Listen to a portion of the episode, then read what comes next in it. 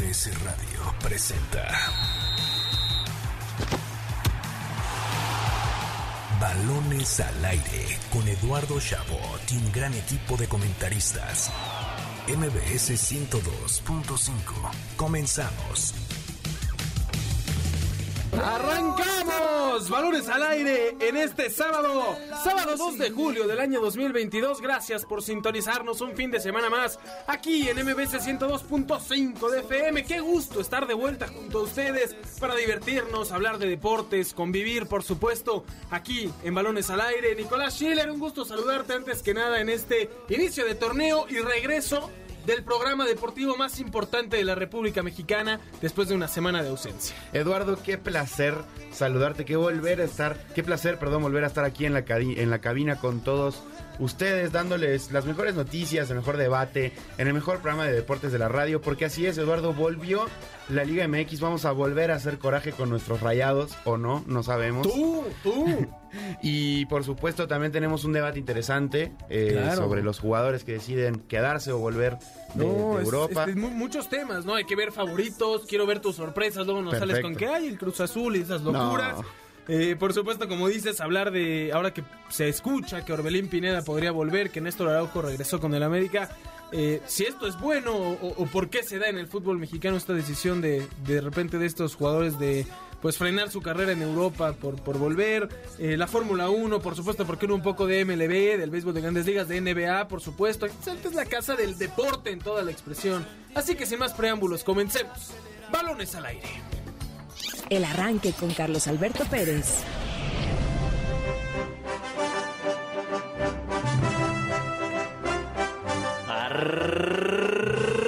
Arrancó el torneo Apertura 2022 de la Liga BBVA MX. Se acabó la espera y ya está en marcha un nuevo certamen del fútbol mexicano, uno con miras al Mundial de Qatar 2022 y que empezó con una feria de goles en Mazatlán. Puebla derrotó al equipo cañonero 4 goles a 2 en el Kraken con actuaciones destacadas de Fernando Aristeguieta y Martín Barragán. Aristeguieta, el tiro gol. ¡Gol! De la franja. Otra vez Aristeguieta, tiro gol. ¡Gol! Del Puebla. Cabeza Bello, el balón ahí, tiro gol. ¡Gol!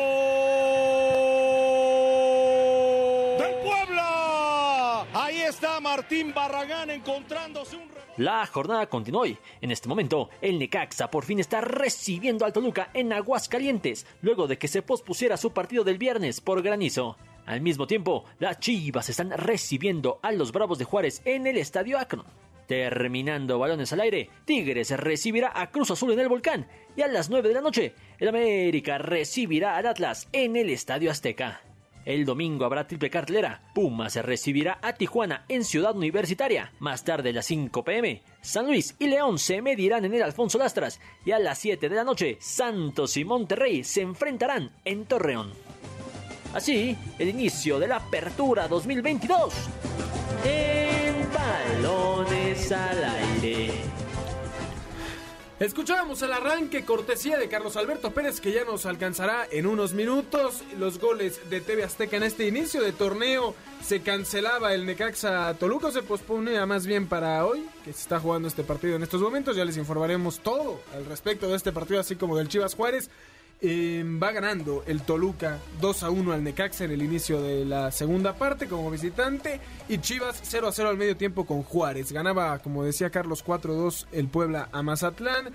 Nico, y comienza una nueva historia. Esperemos que de buen fútbol, que podamos, pues más que nada, entretenernos en las 17 jornadas, porque siempre estamos aquí batallando por sacar temas interesantes porque nuestra liga se ha vuelto una liga medio, no, no se ha vuelto medio, que siempre lo ha sido, pero peor con la, el cambio de regla, ¿no? Que clasifican 12 y empezamos a emocionarnos ya en la jornada 16-17 y por supuesto a, raíz de, la llegada del repechaje y, posterior. Pues dentro de, de todo este caos que es la Liga MX y de eh, montaña rusa de emociones que nos presenta. El primer partido se termina suspendiendo, que era el Necaxa Toluca, por esta lluvia y caída de granizo y tal, que se termina pasando para el día de hoy. Y o sea, así como te, te presentó esa parte, te presentó un 4 a 2 en Mazatlán por parte del Puebla, de la Larcamoneta, Eduardo. Ya, desde el inicio ya está el Puebla poniéndose como candidato al título. No, no creo, pero bueno, eh, eh, es bueno, sa- ¿sabes qué? Porque hay que recordar que cerró mal el torneo Puebla, entonces es un es una buena forma para los poblanos de empezar con un 4 a 2 de visita. claro. Eh, así que pues contentos por volver eh, a la Liga MX, pero sí, ojalá nos presenten un buen nivel. Yo creo, no sé cómo lo sientes tú, yo creo que por primera vez veo a varios equipos que se han reforzado. O sea, tanto los que se han reforzado lo hicieron para competir bien, como los que ya estaban sólidos, como puede ser, no sé, Atlas, que no hicieron muchos movimientos, pero sabes que por lo menos da la impresión de que puede ser un buen torneo. No sé si coincidas conmigo. Además de coincidir, porque tú siempre tienes la boca llena de razón, Nicolás Schiller Solti, eh, me parece que si algo vamos a disfrutar va a ser de la rapidez del torneo, ¿no? Tenemos el Mundial en puerta Claro. y este es el torneo de métele cuarta porque tenemos que acabar a tiempo y todos los equipos tienen, o muchos equipos tienen seleccionados de diferentes nacionalidades, entonces hay que aprovechar al máximo porque luego se nos van y acabar. Se van a jugar, si no me, me- me equivoco, eh, eh, 69 días de torneo, o sea, en un lapso de cuatro meses, que, que- es, que es muy poco. Eh, disfrutaremos de muchos partidos, pero ojalá puedan mantener el nivel. Estoy de acuerdo, muchos equipos se, se reforzaron. Eh, hablaríamos de los partidos, porque hay partidos muy buenos, ¿no? El Tigres Cruz Azul, ahorita acabando balones al aire a las 7, y América Atlas a las 9, me parecen que son fenomenales. Lástima que el América, que además se reforzó muy bien frente al actual bicampeón, se juegue en una jornada uno, ¿no? Me gustaría que esto fuera más adelante, que los equipos ya hayan trabajado, se hayan consolidado, hayan generado una idea de juego colectiva.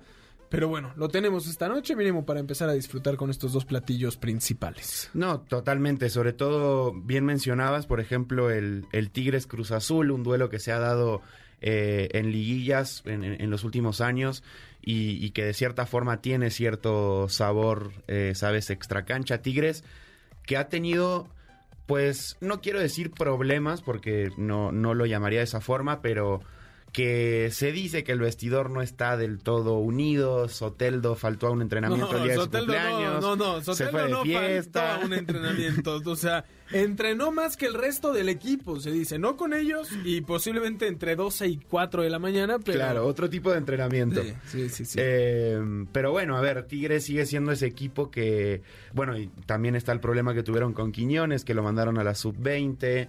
eh, y, y Quiñones se va a ir, Quiñones- está borrado. ¿eh? Y la verdad para mí es una baja importante, ¿eh? porque era de los hombres habituales en el once inicial de Tigres. Se fue Cocolizo, se fue Dueñas. Eh, yo no quiero al- levantar alarmas en, en- Suazua, en Tigres, en, la- el lugar donde entrenan.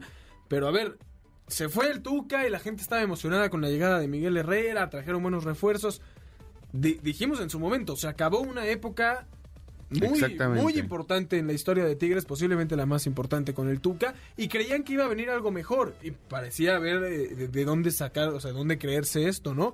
Pero ahora veo a Tigres que por primera vez va a iniciar un torneo sin ningún refuerzo, porque nada más trajo ahí a, eh, a un jugador que, que- que- que estaba prestado y volvió, demás.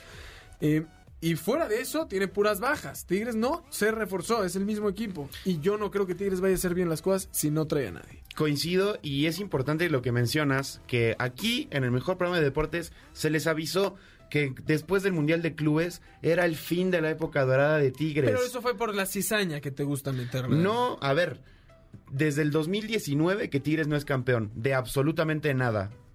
Y para un club que tuvo una década, eh, pues vamos, Glorioso. gloriosa, de hecho la más gloriosa de su historia, pues sí es, no, no quiero decir preocupante, pero, o bueno, sí, preocupante para el proyecto que, que- que Sí, traía Tigres. Preocupante porque tenían las armas para seguir adelante. Tú me dijeras, se acabó, lo voy a comparar, no te va a gustar mi comparación, pero se acabó la época del Monterrey del 2010 al 2013, la de Víctor Manuel Sí, sí, Bucetich. sí. Fue una época dorada corta, que se planeó a, conseguir resultados a corto plazo, voy a decir. Se va eh, Víctor Manuel eh, Bucetich, de Nigris empieza a bajar el nivel, Suazo se va a Europa, luego regresa, está medio a, medias y como que se acabó esa etapa. Tigres hizo una de un- una eh, época de 10 años muy buenos y que tenían las herramientas para seguir con eso y parece que no lo están aprovechando. Híjole, no, no, no sé si coincido por el hecho de que esa de, o sea, esa época dorada de Rayados fue con no quiero decir poco, pero no, no había una inversión como la tiene Tigres. Puede ser que hayan sido los cimientos Eh, claro. de, de que FEMSA haya terminado por invertirle a Rayados lo que, lo que hay hoy en día. Y yo creo que hoy Tigres, si bien está pasando por este tiempo de... O sea, yo creo que la, la era, bueno, la segunda o tercera, no me acuerdo cuál fue esta última de Ferretti en Tigres, todo el éxito deportivo que le dejó el Tuca Tigres en esta última época también vino de la mano con una base económica que para mí le va a servir a Tigres para ahora no volver a ser el Tigres del 2009 que peleaba el descenso, que va a ser Claro. un equipo que uno espera que sea protagonista, aunque bueno, como ya decimos, porque Miguel Herrera tiene ahí presión ya para conseguir resultados, ¿eh? Ya- ya- Y, ya. y sabes que yo, yo creo que también una, una renovación. O sea, a ver, tú sabes que a mí me gusta mucho el estilo de portero de Nahuel Guzmán. Guiñac está de más decir lo grande que es. Pero pues También está grande. en crecen, edad, ¿sabes? sí, o sea, sí, sí, sí. en algún momento se les va a acabar esa magia. Que ve- veamos, o sea, Guiñac fue campeón de goleo el torneo pasado y sigue siendo un jugador espectacular, de lo mejor que tenemos en la liga, pero estoy de acuerdo.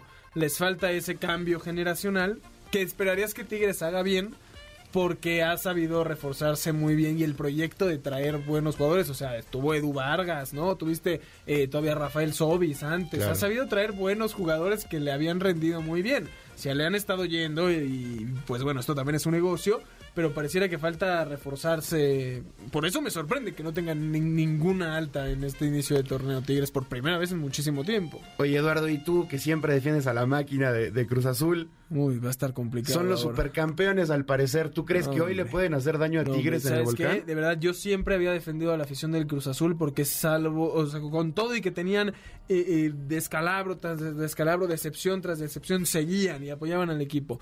Y sentí que se apaciguaron a raíz del título. Fueron campeones y fue como ya... ya no- Conseguimos ya no, lo que se pueden queríamos. burlar. O sea, ganaron la, la Supercopa y tú dirías... oh, sí, ¿no? Supercopa era. Sí, sí, sí. Esperarías que dijeran, bueno, torneo que no importa, lo que quiero es la liga y dónde están mis jugadores porque no trajimos a nadie.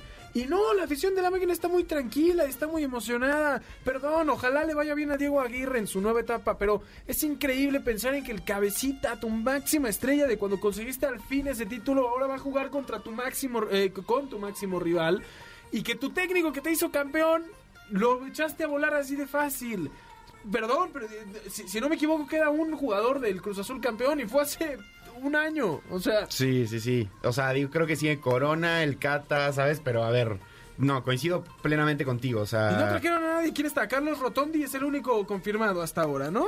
Y, y de hecho no sé si ya lo hicieron oficial a, a Rotondi. Rotondi? Creo que eh, es el que estaba sonando para, para Cruz Azul, pero no sé, la verdad te mentiría si te dijera si ya se hizo oficial o no, pero al final del día es el punto Cruz Azul y lo hablábamos cuando el Atlas fue bicampeón. O sea, cuando Cruz Azul consigue la novena, uno pensaría, bueno, a ver, y lo dijimos mil veces, pasaste 23 años sin ser campeón. Creo que en, o sea, sabes, Un- una sequía enorme para el supuesto equipo grande que es Cruz Azul. ¿Por qué no vas por el bicampeonato? ¿Por qué no apuestas por un proyecto? Bla, bla. Que les pasó lo mismo en el 97. que Exacto, ganan, ¿no? que también llevaban Llevaban un gran años. tiempo. Y no pasó. Y no pasó y, Y no pasará. Y, no pasará. Eh, así que pues para, para seguir hablando de- del Tigres Cruz Azul, yo creo que me huele a empatito, Eduardo. Ah, sí, yo también creo que va empatito porque no confío en ninguno de los dos, ¿eh? Ya hablaremos de sorpresas, eh, Perfecto. fue fracasos y, y- y favoritos, pero para mí los dos no pintan nada bien en este inicio. América Atlas, ese duelo para que veas sí me interesa muchísimo, porque para mí es la contraparte de lo que veo en Tigres y Cruz Azul para este torneo. América para mí se reforzó muy bien. Ya podremos decir si el regreso de Néstor Araujo es bueno o no para su carrera, pero para el América le va a hacer muy bien, porque además necesitaba solidez defensiva. Y, y se reforzó además con gente como Jürgen Damm, que podemos decir lo que sea, pero es un jugador que puede brindarle mucho al América si hace bien las cosas. Habrá que ver cómo llega. Eh, traen una gran. O sea, hicieron grandes fichajes, no, no voy a decir muchísimos, pero se reforzaron según lo que necesitaban. Y creo que eso es lo, lo que importa, ¿no? Por supuesto, decíamos del cabecita, es fenomenal que haya llegado. Estos tres jugadores y que hayan ratificado al Fernando Ortiz que lo hizo bien, me hace creer que vamos a volver a ver un América eh, protagonista, ¿no? Que el torneo pasado, pues al principio no lo era y de repente se convirtió. Eh, por el otro lado, Atlas, que pues llega de ser bicampeón. No espero que sea eh, tricampeón ni mucho menos, Sí. porque es sumamente complicado, nunca Sí. ha sucedido en el fútbol mexicano. Pero se espera que ahora el Atlas se ha visto como un rival digno y se lo tiene más que ganado, ¿no? Y como bien decías, hizo un par de, altas por ahí, de refuerzos que trajo, y creo que va a ser un gran partido que me hubiera encantado, repito, ver más adelante en el torneo y no en una jornada uno. Coincido, coincido eh, eh, en algunos puntos. Eh, yo creo que la contratación de Néstor Araujo es muy buena para el Club América. Me gusta que, a ver, eh, creo que es positivo para el proceso que venía llevando Fernando Ortiz, que lo hayan, que le den este voto de confianza de seguir al mando del equipo, porque no son muchos los casos exitosos de interinatos, por decirlos así, que, que, que se mantienen en el tiempo. Lilini creo que es el más exitoso en este último tiempo. Claro. Y, y al América, pues desde que lo agarró el Tano no les ha ido mal, la verdad. Eh, la afición estaba contenta con cómo estaba jugando el equipo, entonces pues creo que, que pueden pasar cosas buenas justamente con el apoyo de los refuerzos que llegan, ¿sabes? Si le armas un equipo... Y con Chivas, porque digo, lo mismo podríamos decir de Chivas, interinato, lo hizo bien, se quedó Ricardo Cadena. Sí, pero no, no, yo a Chivas no se la pago, Eduardo. ¿Por qué? ¿Por qué? Porque no, o sea, justamente esta parte de... Para mí Mozo no va, a res- no va a resolver los problemas que tiene Chivas, ¿sabes? Por se ejemplo. quedaron sin Macías, además. Se quedaron sin Macías, una baja, la verdad, sensible, o sea, Por creo un abrazo, ocho, ¿no? nueve Porque se pierde, se pierde el mundial. Claro. Que, que bueno, retrocediendo un poco a- al tema, lo interesante de este, de este torneo yo creo que también va a ser qué jugadores mexicanos y extranjeros Dan el 100 para dan llegar al el, mundial. el 100 para llegar al Mundial. Que por eso regresaron muchos, ¿no? Todos los, los- los tres refuerzos del América llegan para eso. Claro. O sea, Cabecita regresa de- del fútbol asiático porque dice necesito ir al mundial con Uruguay. Néstor Araujo dice yo me voy con México. Y Jürgen Damm dice por ahí la libro yo también. Sí, coincido. Eh, pero bueno, creo que eh, el América Atlas para mí eh, es el partido de la jornada. Y, y sí, creo que hubiera sido un, un buen partido de ver más adelante. Pero también para abrir la Liga MX, ¿por qué no el Estadio Azteca recibiendo al bicampeón del fútbol mexicano? me gusta, me gusta. Eh, eh, Eh, está eres bueno un también. romántico, Nico, eres un romántico. Eh, te voy a hablar de otro juego, nada más porque quiero hablar de este equipo. Me encantaría debatir, pero ahora estoy yo también muy a favor de mis queridos Pumas, que mañana reciben en CEU a, a Tijuana. Vi mucha gente que decía, ya le compramos a Lilini todo el tiempo, ay, con este equipo que no hace nada y no hace nada, pero ahora sí le tenemos que exigir más. Y te voy a ser honesto, no coincido. No coincido porque Pumas puede no ser campeón o, incluso pasar en repechaje y puede seguir siendo un gran torneo para Pumas porque lo que importa es lo que logró hacer con la institución Lilini. No solo regresó a la cantera, no solo hizo que ahora pudieran llegar refuerzos pocos pero que parece que pueden hacer grandes cosas, estabilizó económicamente al club. Siempre hablábamos de que Pumas no tenía dinero, que Pumas llegó Lilini y hoy es- este es el primer torneo que Pumas va tranquilo diciendo, ay, mis números están eh, verdes, Sí. ¿no? Ahí van, tranquilos, vamos para adelante. Y para mí eso vale mucho más que si Pumas no es campeón, digan, no, Lilini falló y trajeran a alguien más. El proyecto de Lilini tiene que durar independientemente de lo que suceda este torneo. La verdad, no, no lo pudiste haber dicho mejor. Me Eh, enojé. y, y sobre todo porque eh, mi, mi ideología en el fútbol es solo sale, solo vale ser campeón. Eh, el resto, o sea, a mí no me importa que mi equipo juegue bien, lindo, estético, que El a mí me importa. Schiller, A mí me importa el campeonato, pero en este caso particular de Pumas, sí, o sea, a- porque tampoco puedo es- decir que los, que los contextos no, no existen, ¿no? No importan. Y justamente eh, por el contexto de los Pumas de Andrés Lilini, un tipo que llegó dos días antes de que empiece el Guardianes 2020, que ese torneo los lleva a una final, Pumas regresa a un torneo internacional, eh, lo que eso trae, que fueron más patrocinadores, por ende más dinero para Pumas, poder sanear económicamente todo esto que tú dices. Incluso como dejar, perdón, Alan Mozo se va y todavía Pumas va a seguir recibiendo Claro, dinero de, sí, de- por de- derechos de- formativos, ¿no? Sí, claro. No, es eso, eh, eh, y la venta de Johan a Europa, ¿sabes? O sea, Pumas con, con Lilini volvió a encontrar esa identidad donde la garra Puma ya no es solo decir, ah, un equipo que le echa ganas, no, o sea, e- es, toda una estructura de, de cantera, de- Claro. de, un estilo de juego que, que la verdad es para aplaudir, Por ahí está el tema de Dani Alves, que también ya está muy, muy, muy Pero, sonado. no va a Eduardo, llegar, no va a llegar. pero Eduardo, no le podemos escapar a que Pumas lleva 10 años sin ser campeón de nada. Ya lo sé, O sea, ya lo sé. si yo le estaba Pero- diciendo a Tigres que es preocupante que lleven cinco, Pumas con 10 siendo un equipo pero grande. Ahí sí, ahí sí me, me importa el contexto. Porque ahí sí te puedo decir, Tigres lleva 10 años con una empresa atrás. Pumas no ha querido hacer lo mismo, que ese será otro tema, porque creo Claro. que Pumas está terco en no hacerlo y le iría mucho mejor de tener una empresa sin dejar de ser un equipo universitario que represente la UNAM. Eh, pero Pumas no fue así, Pumas llevaba años de no tener un solo centavo y ver cómo me las arreglo y, y- y el contexto económico de ambos clubes era muy diferente. Por eso le doy el beneficio a, a, a Lilini, le doy el tiempo. No digo que Pumas no puede ser, puede no ser campeón en 10 años más y no va a pasar nada. Solo digo, tranquilos, trae un buen equipo, pero si no es campeón esta temporada no es para que se prendan las alarmas en CEU. A ver, lo, lo que es, eh, en- eh, o sea, está bien, te, te doy la razón. Gracias. Porque obviamente perder es lo más común que pasa en el fútbol. Claro. Sería normal o lógico, bueno, no sé si lógico, pero normal que Pumas pueda no ser campeón. Pero lo que sí creo que debe ser la exigencia para Pumas este torneo es que ya no baje de los primeros cuatro, porque la verdad es que sí se armó para eso y sí ha demostrado ser un equipo que con menos Puede hacer más. puede hacer más. Entonces, la verdad, yo creo que Pumas ha sido de los, de los equipos que mejor se reforzó este torneo. Está llegando Eduardo Salvio a México, que digo, no es de mi encanto, pero es un jugador que aún así va a aportar, tiene mucha experiencia.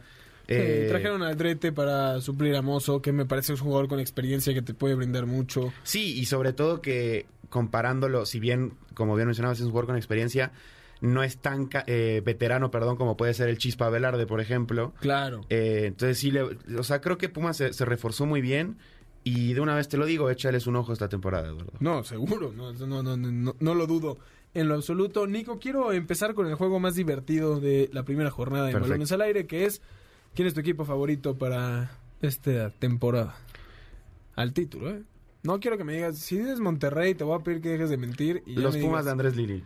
¿Los Pumas son tu favorito para ser campeones? Los Pumas de Andrés Lilini. ¿Por qué? Te voy a hacer repetir todo lo que dijiste estos últimos dos Básicamente es, lo- es- es un poco lo que dije. Creo que Lilini ha estado muy cerca de- de- del título, tanto a nivel local como internacional. Y creo que este torneo literalmente le llegaron.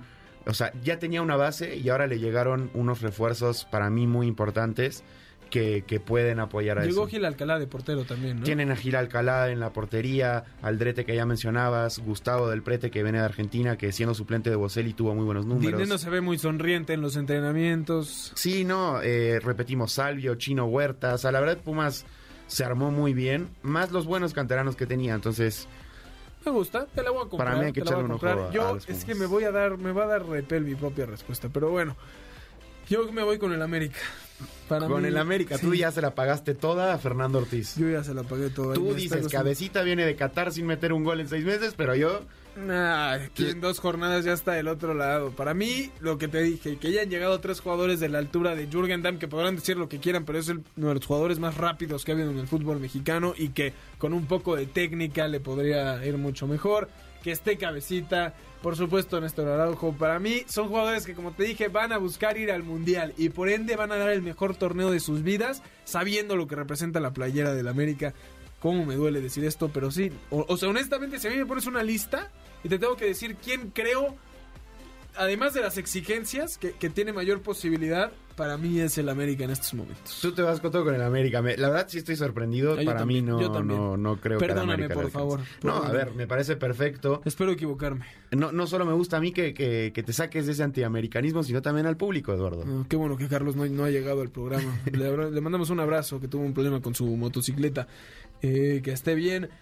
Pero bueno, sí creo que el América puede ser favorito. Vamos a mejores cosas. Tu sorpresa positiva, la otra va a ser fracaso. Tu sorpresa. El Toluca. No, es que eres un ladrón, eres un ladrón. ¿Por qué Porque ladrón? yo estoy totalmente de acuerdo. No Ah, hay otro bueno. equipo. No hay otro No equipo. hay otro es más, voy a elegir otro nada más porque quiero convivir. Pero sí, para mí el Toluca, ocho refuerzos, todos de calidad. Tiago Volpi. Segundo traen- torneo de, de Nacho Ambriz como de T. Sí, sí, con el haber casi pagado la multa del descenso y llegaron los cambios más rápido que nada, la verdad, se armaron bien, van ganando en este momento 2 a 1 sobre el Necaxa.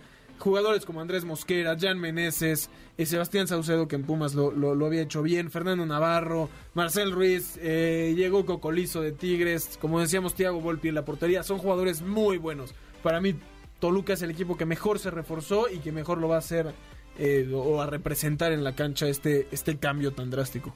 Compartimos la sorpresa por básicamente los Voy a mismos decir motivos. otra, voy a decir A otra ver. porque ya me quedo con Juárez. Yo creo que Juárez va a ser... ¿Por qué te, te- se escuchó tu risa? Te- y y- y la, la- la repites. Es que Eduardo, ¿Por, por, qué? favor. Juárez No, también no, se no. armó muy bien. No, no, no. A ver, sí, sí, o sea, si se armaron bien, estamos hablando de Darwin Machis y Alfredo Talavera.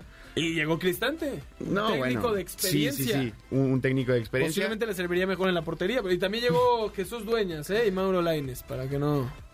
Bueno, la verdad sí son nombres interesantes, pero no creo que, que les alcance. O sea, para ti la sorpresa de Juárez, ¿qué sería? ¿Entrar a repechaje? No, cuartos de final, llegar a cuartos ¿Llegar de a final. cuartos de final? Bueno, pues que para mí sí no le va a Piensa que alcanzar. Juárez acaba de, de descender, entre comillas, ¿eh? Claro, sí, por eso, para mí, para mí no le alcanza. Para, el peor para mí no le alcanza. Para mí llega a Liguilla y va a ser un cambio brutal. O sea, este es- Obvio, para no, mí es sorpresa 100%, porque no, 100%. no digo va a ser campeón, digo viene de ser el peor equipo del torneo a llegar a meterse a- hasta Liguilla de la forma que sea repechaje. eh, me parecería muy bien que pudiera hacer esto. No, 100%, la verdad. O sea, si llega a pasar, no va a quedar otra más que aplaudirte, Eduardo, por, Por visionar. Es tu, es tu Ucrania. Es tu Ucrania. Es mi Ucrania que lo, en, el- en el- la Eurocopa lo hizo muy bien, ¿eh? por cierto. Un abrazo a mis amigos de Ucrania. Nicolás, eh, ¿fracaso? Eh, el fracaso va a ser el Cruz Azul, Eduardo, porque no. mm, Yo creo que no van a pasar entre los primeros cuatro, o primeros cuatro, perdón, una vez más, y se van a quedar fuera en repechaje. Creo que estuvieron muy cerca de perder la Supercopa, eh, terminan ganando por la, por la vía del punto penal contra el Atlas, pero a ver, les vuelve a meter un gol, o sea, de, de rebote, pero se va Camilo Vargas a cabecear, rebote, gol del Atlas en minuto noventa y tantos, o sea, no me dio una buena imagen Cruz Azul, lo que hablábamos de que no, no llegaron refuerzos que para mí puedan hacer mejor todavía este equipo, entonces yo creo que no les va a alcanzar para, para poder hacer algo interesante o acorde a Ya- lo que ellos dicen Ya ser. ¿no? cámbiale cada seis- seis meses con el mismo fracaso, ¿no? No, Pero mi, bueno. mi fracaso pasado fue Tigres, Eduardo. Y esta vez yo lo voy a tomar, el rival de Cruz Azul esta noche. Para mí, el fracaso de este torneo va a ser Tigres. No, no confío para nada en, en Miguel Herrera. No, no me parece que el equipo se haya armado bien. Me parece que deja ir a jugadores importantes y van como con los mismos diciendo a ver qué nos, qué nos alcanza.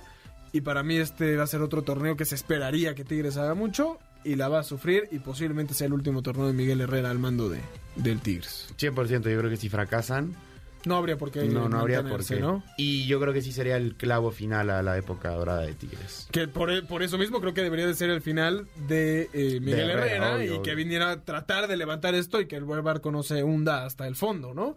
Pero bueno, eh, bonito, bonito inicio de torneo. Ya gana Toluca 3 a 1 sobre el Necaxa. Nos vamos rápidamente, un corte muy breve. Antes tenemos regalos para ustedes. El primero lo damos en este momento, un pase doble para el tributo a Carnival of Kiss The Hottest Show Experience para el domingo 17 de julio a las 7 de la noche en el Teatro Metropolitan. Lo único que deben de hacer es marcar al teléfono en cabina 55 51 66 1025, decirnos cuál es su equipo favorito para ganar este torneo de la Liga MX y podrían llevarse este pase doble para el tributo a Carnival of Kiss The Hottest Show Experience. Así que ahí se los dejamos. Vámonos rápidamente a un corte y regresamos con un debate muy interesante. Balonazos al aire. Confirmado. México será la sede del Campeonato Mundial de Voleibol de Playa 2023, así lo confirmó la Federación Internacional de Voleibol. Dicho torneo dará inicios a mitades del siguiente año. Dafne Navarro, la olímpica de Tokio 2022, obtuvo la medalla de bronce en la final de trampolín individual del Campeonato Panamericano de Gimnasia, que se llevó a cabo en Río de Janeiro, en Brasil. En temas de béisbol, los Diablos Rojos se enfrentarán el día de hoy a los Tigres de Quintana Roo, que se encuentran en la cuarta posición de la tabla general, y los Diablos en segunda. Dicha transmisión empezará a partir de las 16 horas. La selección mexicana sub-15 se coronó en el FIBA Centro Básquet con la medalla de oro tras vencer a Puerto Rico 56-52. Es sin duda un triunfo que teníamos que mencionar. Yo soy Sharon Leiva y en un momento regresamos aquí a Balones al Aire. Hasta pronto. Estás escuchando Balones al aire. En un momento regresamos. MBS 102.5.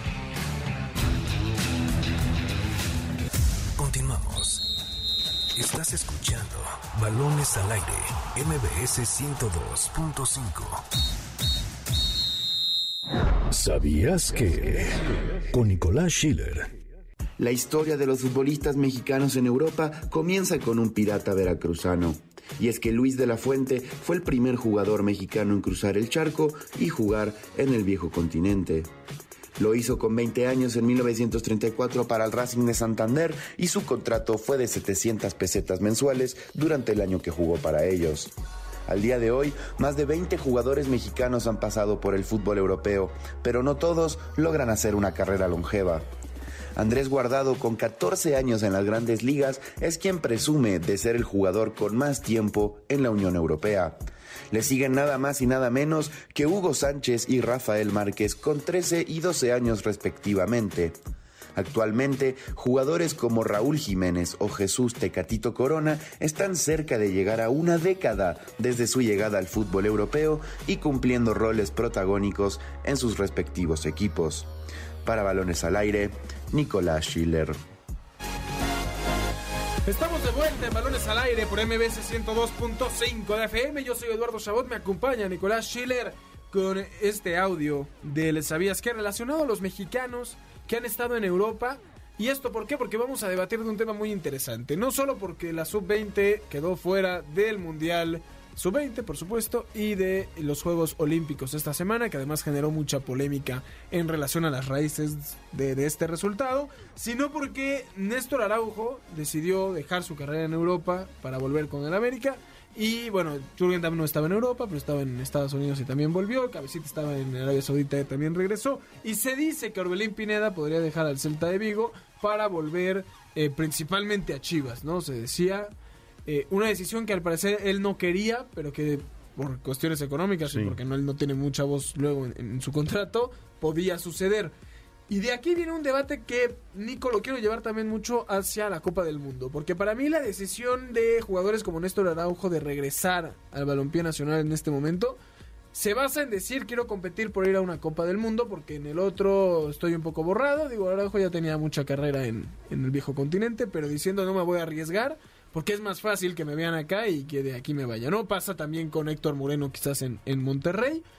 Y, o sea, aquí mi, mi duda es si esto no termina, no es duda, ¿no? Vamos a, a debatirlo porque me queda claro que la respuesta es sí, pero si esto no termina por perjudicar muchísimo el futuro del fútbol mexicano. Y lo digo porque para mí, pues que un futbolista que ya se fue a Europa, que ya está compitiendo al más alto nivel, tratando de ganarse un lugar por empezar a generar esa generación, válgame la redundancia, eh, pues que empiece a irse desde temprano a Europa, a competir, fogerse ahí, ¿no? Por supuesto. Y de repente volver, termina, o sea, es, voy a jugar un mundial antes de mi carrera, o sea, antes de tratar de llegar más lejos en mi carrera y retrocedo solo para ir a una Copa del Mundo donde posiblemente no pueda hacer más porque no tengo las capacidades de hacer más. Es un, es un tema complicado porque como se mencionaba en el audio del Sabías que realmente son muy pocos los jugadores mexicanos que han pasado más de 10 años en Europa, ¿sabes? Eh, de manera ininterrumpida. Pero ve qué jugadores son. Claro, ¿No? e- e- es, que también es eso. Y, y, por ejemplo, quizás en el caso puntual de Orbelín, que, que tengo entendido que él ya, ya reportó con el Celta, o sea, como que la decisión final fue, bueno, me quedo en Europa peleando. Pero el problema de eso es que Coudet ha sido muy vocal, o sea, Coudet es el entrenador del Celta, para los que no saben. Chacho él- Coudet, viejo conocido Chacho del Coudet. fútbol mexicano. y él ha sido muy vocal sobre, no quiero decir desprecio, pero él fue muy claro cuando dijo, a ver, yo no, no lo pedí a Orbelín y es un jugador que no me aporta ni en defensa y en ataque no es que me estés hablando de Yago Aspas, ¿sabes? Claro. Entonces, la verdad, estás hablando de que Orbelín tuvo lamentablemente solo siete partidos en lo que fue de la temporada. Y es muy complicado, la verdad, que porque dices, bueno, quizás Celta está bien que no sea su lugar, pero si solo juega siete partidos, y obviamente no todos de titular, la mayoría, sino es que todos entrando de cambio, no vas a poder eh, quizás mostrarte para ir a otros equipos. El caso de Araujo, de Araujo perdón, yo no lo entiendo por lo que tú decías de que era, o sea, a ver, desde el del 2018 para acá tiene más de 30 partidos, eh, con, o sea, por temporada con el Celta, o sea, un tipo que era habitual en el Que once inicial. En Roma y que estuvo ya en, en muchísimos equipos. Claro, que tuvo muy buen vuelo ¿no? en Europa. ¿Sabes? Entonces como que me cuesta decir eso de, bueno, ¿sabes qué? Quizás él no, no se sentía cómodo o, o no, no le está, o sea, que, que no le estaban dando juego es falso porque repetimos, tenía más de 30 partidos. Pero no sé, yo no lo veo tan malo porque viene a el equipo más grande del país, un equipo que, como mencionábamos hace rato, se preparó para competir esta temporada. Y comparándolo quizás con otros casos, y no, no digo que sea del talento o del nivel de estos jugadores, pero por ejemplo, Tevez volvió a Boca con 31 años, que es prácticamente la misma edad que Araujo. Verón volvió a Estudiantes en el 2006 con la misma edad, ¿sabes? Y aún así volvieron a tener un buen, muy buen nivel. Y Bueno, los dos volvieron Márquez a ir a hace selección. eso y vuelve a ir no solo a selección, sino que se va a Europa otra vez con, Claro. el, con el Verona, ¿no? Eh, me parece que no es que la decisión sea mala, depende mucho del contexto. Yo tengo una duda. ¿Considerarías que Orbelín no regresa porque lo hubiera considerado un fracaso? Al igual que Macías, porque otro caso, a quien le mandamos un abrazo por su lesión que lo deja fuera del Mundial, es José Juan Macías, que regresa a Chivas también con el objetivo de poder competir por un lugar para la Copa del Mundo, porque en el Getafe no tenía minutos. Esto quiere decir también, tal vez, que eran un par de jugadores, él y Orbelín en estos momentos, que no estaban en capacidades de irse a Europa, mínimo a competir, ¿no? Porque yo te diría, Laines tampoco tiene minutos, ¿no? Diego Laines en, en el Betis, pero se está forjando ahí de una manera impresionante. Edson Álvarez sí tiene minutos, Edson es el mejor ejemplo porque lo- está en el equipo que mejor forma jugadores Sí. como es el Ajax y además ya se volvió un elemento importante. Pero eso es lo que buscamos, que los jugadores que se vayan se queden o mínimo hagan las cosas bien. Hay ejemplos de gente que no lo había hecho, por ejemplo, o, que en México no mostró, sí mostró su mejor cara, pero que no esperabas que triunfara en Europa como Marco Fabián, y le fue muy bien en el Eintracht Frankfurt cuando estuvo ahí, ¿no? campeón de Copa, además, lo hace espectacularmente bien, y después se cae. Pero si, si de repente la decisión, o sea, yo no entiendo si el problema está siendo que ahora es muy fácil irse, porque me acuerdo que cuando se va Borghetti, por ejemplo, al Bolton, era un jugador que se va, ¿no? Cuando se fue Kikín al Benfica, era el Kikín logró irse. Ahorita parece que es mucho más sencillo, también porque pues, eh, la globalización lo, Claro. lo ha generado. Pero el objetivo sería que se fueran los jóvenes y se quedaran allá. Digo, más que nada porque el fútbol mexicano no te está brindando las posibilidades de crecer. Ya podremos decir si el, si el fracaso en sub-20 se da por eso, porque tienes un torneo donde no necesitas meter chavos, donde no hay pues castigos si, si haces mal las cosas, donde puedes tener un torneo con 15 puntos y meterte en el lugar 12 y entonces no tienes que exigirle a tus futbolistas. Cosas que, que evidentemente hacen del fútbol mexicano más mediocre y razón extra para querer que los futbolistas nacionales emigren a otro fútbol donde puedan desarrollarse de mejor manera. Sí, yo, yo creo que lo de Orbelín pasa justo por un lado de también él el, el deseo de decir tengo 26 años, ¿no? Comparándolo en el caso con Araujo. Araujo se va con 30 de regreso a México. Orbelín todavía tiene 26, creo que él sigue con esta mentalidad de lo puedo hacer, o sea, puedo demostrar que, que, que puedo competir en Europa. Además, o sea, una mala o sea, e- e- el que el Celta no lo quiera o el Chacho Coudet no lo quiera no quiere decir que no tiene la habilidad. Y te pongo el ejemplo de Raúl Jiménez. Raúl Jiménez llega, eh, su primer equipo es el Atlético de. Madrid, ¿no? Y en el Atlético no no lo hace nada bien y todavía se va al Benfica y eh, se le vieron algunos que otros momentos sublimes a, a- Sí, hay mucho mejor, Raúl. a, a Raúl, pero todavía regresa, tiene sus dudas y hasta que llega al fútbol inglés es que se desata y se vuelve un futbolista importante. El caso del Chicharito, pensando en esos que lograron estar más de 10 años o que parece que van a estar mucho Sí. tiempo, Chicharito brilla con el Manchester United y le va muy bien, pero también por su, por su forma de ser, su- su- también tiene un, un- un conocimiento extra cancha que le funcionó muy bien en cuestión de idioma y demás para Claro. brillar fuera, fuera de México. Eh, guardado ni hablar, ¿no? ¿Te acuerdas más de Guardado en, Europa que en México con el Atlas? Eh, futbolistas que tuvieron la paciencia para poder desarrollarse en el viejo continente y que terminaron siendo pues los estandartes de la selección mexicana. Hubo algún momento en el que me acuerdo eran pocos los futbolistas que jugaban en México, que más allá de poder cuestionar a la liga, sería algo muy bueno. Las mejores selecciones debe Latinoamérica lo voy a poner porque la alemana es la mejor y la mayoría de sus jugadores juegan en Alemania. Claro. Pero en Argentina son muy pocos los jugadores que juegan en Argentina. Tienes una selección básicamente europea, que Sí. sería lo que México debería de tratar de lograr para competir más allá de un cuarto o quinto partido.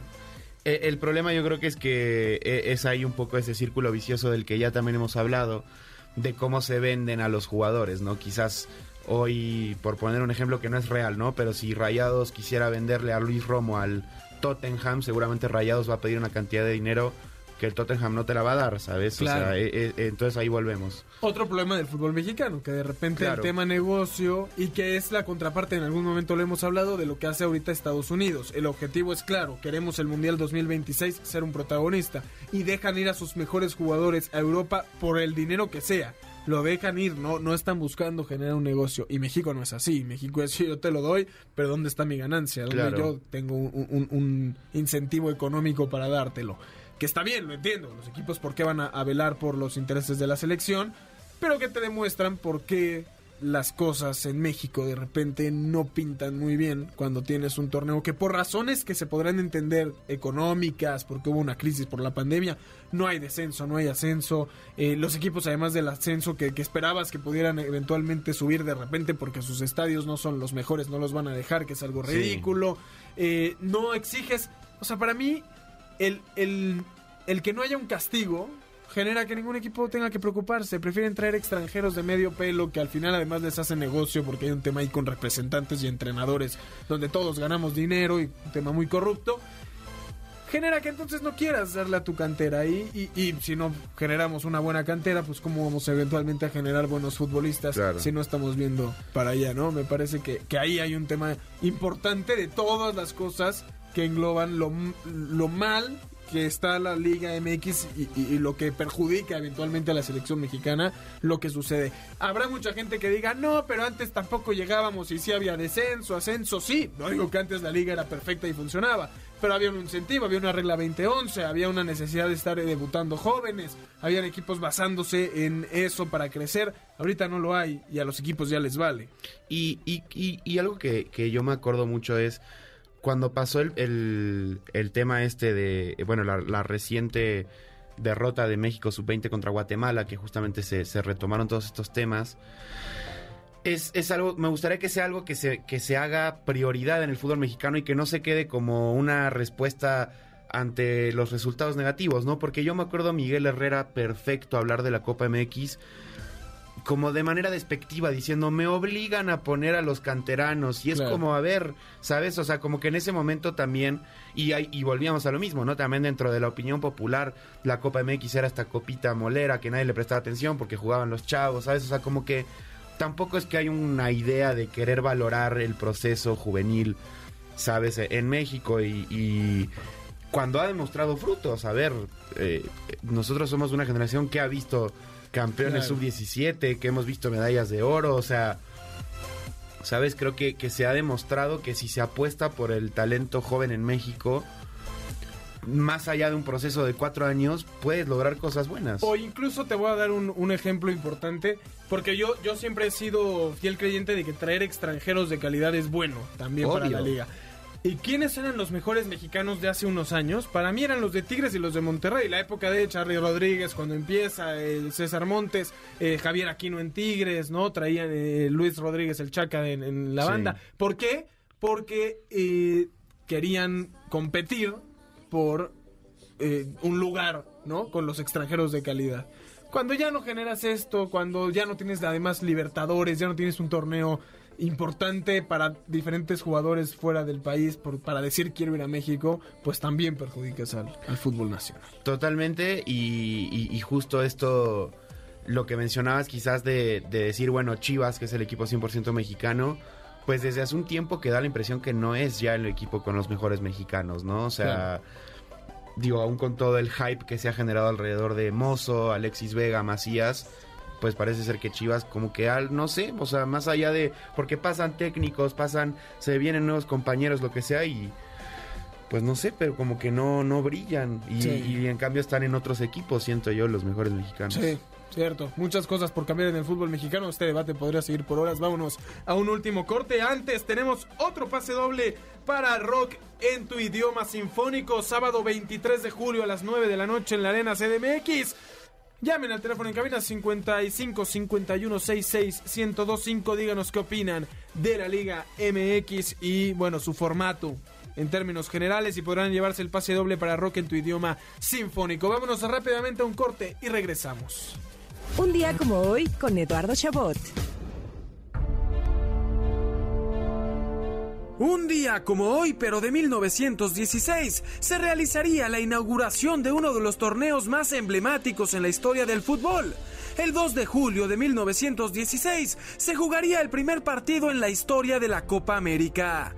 Disputada en Argentina, Uruguay y Chile fueron quienes tuvieron el honor de disputar el primer partido en la historia de uno de los torneos continentales más importantes en el mundo del fútbol, mismo en el que los charrúas demostrarían por qué eran una potencia en ese momento, imponiéndose 4 a 0 a los chilenos y posteriormente coronándose como los primeros campeones de la Copa América. Aquel torneo no era nada similar al que disfrutamos en la actualidad, pues únicamente contó con cuatro equipos participantes, Uruguay, Chile, Brasil y la anfitriona Argentina, quien tuvo este honor por el centenario de la independencia del país. El sistema del torneo fue un todos contra todos, con el equipo que consiguiera más puntos coronándose, por lo que el empate entre Argentina y Brasil fue el que permitió que los uruguayos quedaran con un punto más que el albiceleste, para así llevarse el primer campeonato de la historia. Hoy, a 106 años del primer partido en la historia de la Copa América, recordamos un torneo que se ha consagrado como uno de los mejores a nivel de selecciones, donde países como Japón o México han tenido la oportunidad de participar y donde se vive al máximo la euforia del fútbol sudamericano. Estás escuchando Balones al aire. En un momento regresamos. MBS 102.5. Continuamos. Estás escuchando Balones al aire, MBS 102.5.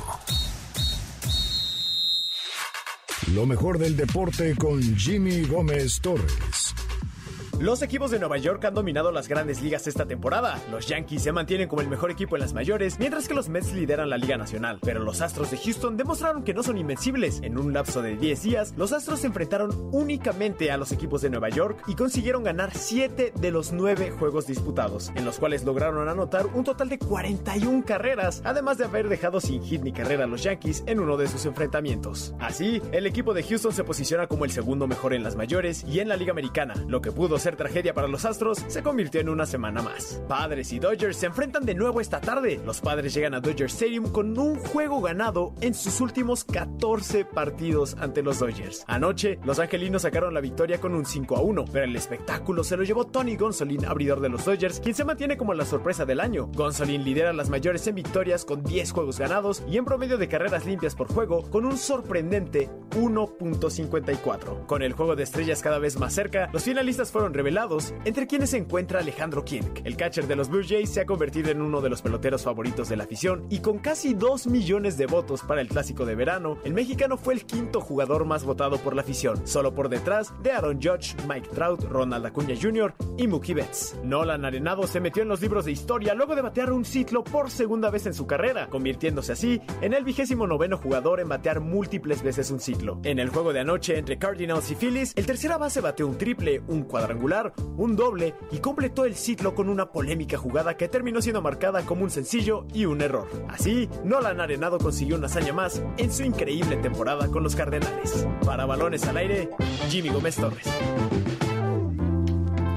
Estamos de vuelta en Balones al Aire por MBS 102.5 de FM. Escuchábamos lo mejor del béisbol de grandes ligas con Jimmy Gómez Torres. Saludos para Javier Jardón, que se llevó uno de nuestros boletos para Carnival of Keys, que cree que Pumas va a ser campeón, coincide con Ico. Y a Luis Enrique Vargas, que nos escucha cada sábado, se llevó, por supuesto, los boletos para Rock en tu idioma. Llevará a su mamá. Un abrazo, Luis Enrique. Por supuesto, si quieren llevarse un pase doble para vivir la experiencia del cine en Cinépolis, solo marquen en este momento al 55 51 66 1025 y podrán llevarse este pase doble para vivir la experiencia del cine en Cinépolis. Se nos acaba el tiempo, Nicolás Schiller. Muchísimas gracias. A ti, Eduardo, y sí marquen, ¿eh? Para que vayan al cine, cierren perfecto este fin de semana. Por supuesto. Y también para que vean ahorita el Tigres Cruz Azul. Tenemos buena jornada de Liga MX, Eduardo, en el mejor programa de deportes Por de la supuesto, a nombre de Nicolás Schiller, de Jimmy Gómez Torres en la producción, de Héctor Zaval en los controles. Yo soy Eduardo Chabot. Gracias por habernos sintonizado un sábado más aquí en Balones al Aire. Los esperamos la próxima semana en punto de las 6 de la tarde y los dejamos en el mejor programa que ha existido en el mundo radiofónico, A-Track con Checo Sound. MBS Radio presentó Balones al Aire. Con Eduardo Eduardo Chabot y su equipo de comentaristas. Nos escuchamos el próximo sábado a la misma hora. MBS 102.5.